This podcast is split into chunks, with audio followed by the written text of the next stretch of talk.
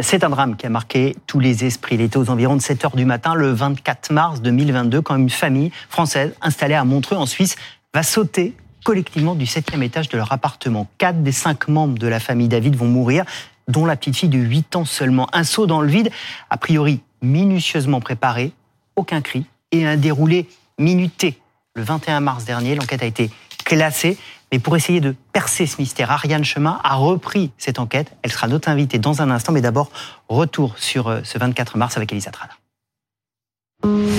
Il est environ 7 heures ce matin-là quand deux policiers frappent à la porte d'un appartement situé au septième étage d'un immeuble cossu, à deux pas du lac Léman.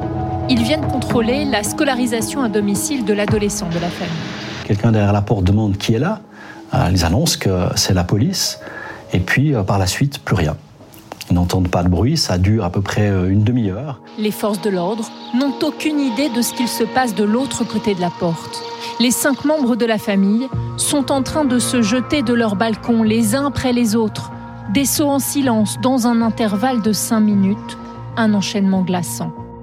Quand il y a un corps qui tombe, ça fait vraiment un bruit, pan Et puis, une minute après, pan Pas de cris, pas de hurlements, et, puis les, les enfants étaient en pyjama. Le fils de 15 ans a survécu à sa chute, mais sa petite sœur de 8 ans, sa mère, la sœur jumelle de celle-ci et le père de famille, un polytechnicien âgé de 40 ans, sont tous décédés. Sur le balcon, les enquêteurs ont retrouvé un escabeau. Et dans l'appartement familial, des cartons empilés dans toutes les pièces, remplis de vivres et de médicaments. On a affaire à une famille qui vivait en quasi-autarcie depuis au moins deux ans, le début de la pandémie.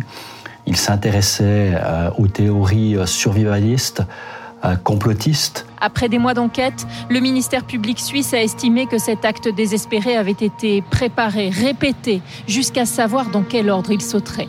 Seule la date n'avait pas été fixée. Et je vous le disais, Ariane Chemin a repris cette affaire pour nous aider à essayer d'en percer le mystère, au moins d'avoir des hypothèses nouvelles. Bonjour, Ariane Chemin, merci beaucoup euh, d'être là. Vous êtes journaliste au Monde, autrice de très nombreux ouvrages. Le dernier, c'est donc Ne réveille pas les enfants aux éditions du sous-sol et vous reprenez cette affaire de Montreux. On va la, reprendre avec vous. L'ouvrage est passionnant parce que on reprend toute l'affaire et puis il y a les nouvelles hypothèses, en tout cas les nouveaux éclairages que vous apportez. Euh, d'abord, pourquoi vous êtes intéressé à cette affaire? Parce que c'était tellement mystérieux. D'ailleurs, un, suicide, c'est la mort la plus mystérieuse qui existe. Et puis, euh, parce que parce qu'en en fait, euh, ça n'était pas vraiment éclairé. C'est-à-dire que la police a très vite conclu à une dérive sectaire, survivaliste, aggravée par le Covid, la guerre en Ukraine.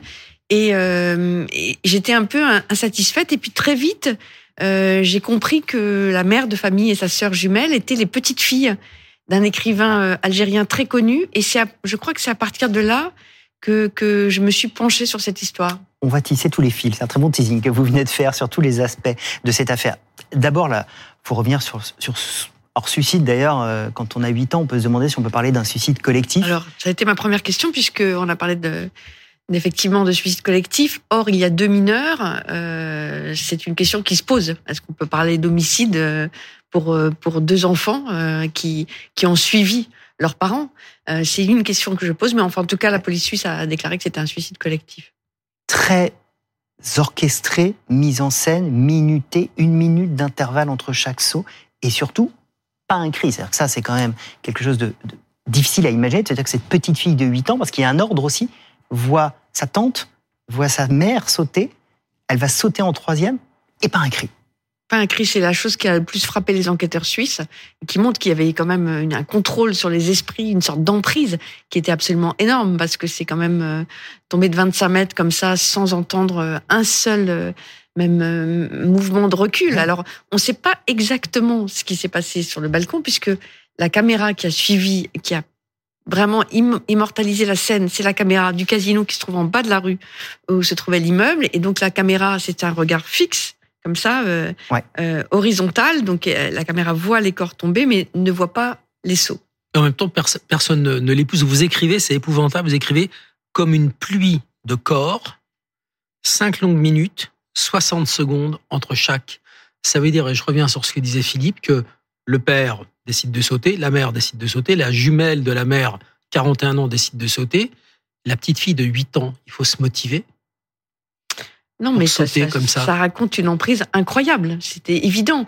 Et c'est vrai que l'ordre des, des, des, sauts qui a été euh, déterminé assez tard euh, par les caméras, euh, le fait, je pense que le père de famille est sauté le dernier, l'homme, a, a conduit sans doute beaucoup de personnes à se dire euh, il faut chercher de ce côté-là. C'est d'abord peut-être parce que inconsciemment c'est la figure masculine et que dans nos dans nos esprits c'est l'homme qui décide et puis aussi parce qu'il il, il, a sauté le dernier et c'est vrai que les regards se sont d'abord euh, tournés vers euh, ce père de famille. Et peut-être que c'est ses enfants, qui aurait pu pousser ses enfants. Qui aurait pu pousser ses enfants et, euh, vous dites vous-même on n'a pas les images du haut, on n'a que les images du bas. Absolument, mais mais je sais pas pourquoi j'ai préféré m'intéresser au aux deux personnages féminins parce que, en fait, le drame qu'avait suivi leur grand-père m'a permis euh, de, de rentrer dans cette histoire tellement épouvantable parce que ce que peut imaginer de pire que de faire de mourir avec ses enfants, de faire mourir ses enfants? C'était pour moi euh, au départ indépassable. Et c'est pour ça que j'ai voulu tenter de remonter l'ascendance extraordinaire, je dois dire, de ces deux sœurs jumelles. Peut-être que inconsciemment moi aussi j'avais besoin d'humaniser la chose. On va reprendre effectivement. Vous vous intéressez à cette mère de famille. Il y a deux éléments. Euh, le premier, c'est que d'abord, elle écrit des livres. Elle écrit des livres sous pseudonyme. C'est ce que j'ai découvert à la fin. En fait, euh, ces deux jumelles qui avaient 40 ans étaient donc euh, les filles d'un couple de, de, de Français. Euh, leur père était donc le fils de cet écrivain algérien Mouloud Feraoun. Elles ont grandi en France, elles ont été dans les meilleurs lycées. Et j'ai commencé d'abord par aller voir les, les, les, bulletins scolaires et j'ai vu que la mère de famille n'était pas la bonne élève qu'on avait forcément racontée. Je, je, j'étais frappée par les appréciations de ces, ces, professeurs à Henri IV qui disaient élève fragile, élève distraite, oublie ses affaires, arrive en retard. Toujours le mot élève fragile revenait et je sais que ça m'a interpellée. Ensuite, elle a voulu faire médecine, elle n'a pas réussi comme sa sœur. Sa sœur a été euh, une brillante ophtalmologue. Elle, elle fait dentiste un peu par regret. Elle n'aime pas ce métier. Elle le fait à contre-cœur et elle s'installe d'abord en Normandie, à Vernon. Et là, je, je passe un, peu de temps à Vernon. Et en visitant son ancien cabinet dentaire, c'est vrai que j'étais frappée par une chose, c'est que euh, tout d'un coup, par hasard, j'ai levé les yeux euh, en l'air et j'ai vu qu'il y avait des caméras de surveillance et j'ai demandé à la personne, un ostéopathe qui avait repris le cabinet, s'il avait peur des cambrioleurs. Il m'a dit, mais non, c'est elle qui avait installé des, des caméras.